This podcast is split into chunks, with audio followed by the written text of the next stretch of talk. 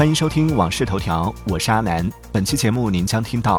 盒马回应线上线下同价；微软 Xbox App 更新，无需手柄即可串联主机游戏；丽江通报游客未买手镯被赶下车；律师解读万元返程机票是否涉及价格垄断。接下来马上为您解锁更多新鲜事。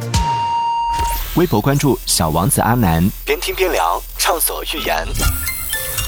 据二零二四年综合运输春运工作专班数据显示，二月十号至十七号，农历正月初一至初八春节假期，全社会跨区域人员流动量预计累计二十三点一一亿人次。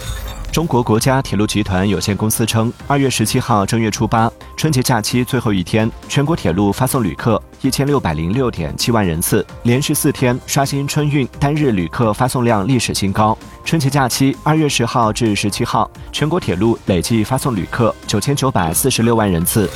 据国家移民管理局通报，二零二四年春节假期，全国边检机关共保障一千三百五十一点七万人次中外人员出入境，日均一百六十九万人次，较二零二三年春节同期增长二点八倍，恢复至二零一九年春节同期的近九成。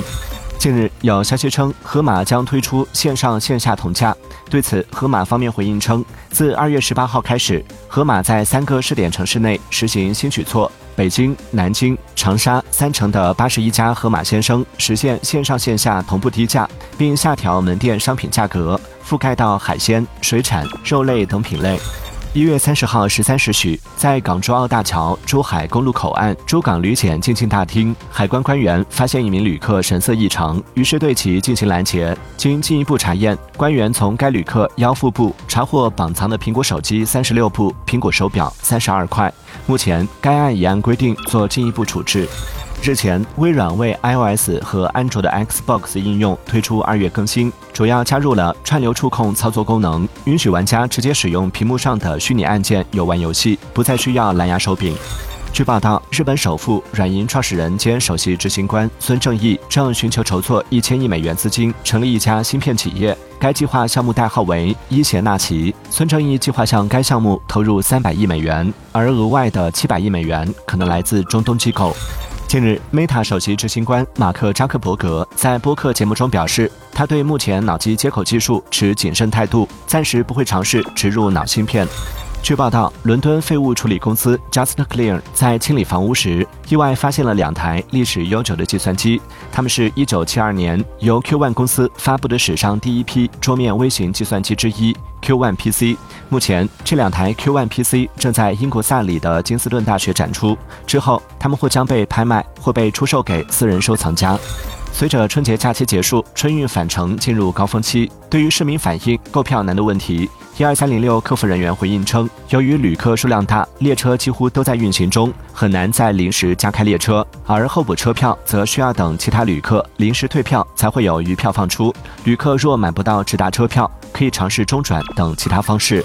针对游客自述未买五万手镯被赶下车一事，官方称未发生强制购物，导游未征得游客同意，委托其他旅行社履行包价旅游合同，拟对旅行社调证，导游罚款两万元，扣证三个月。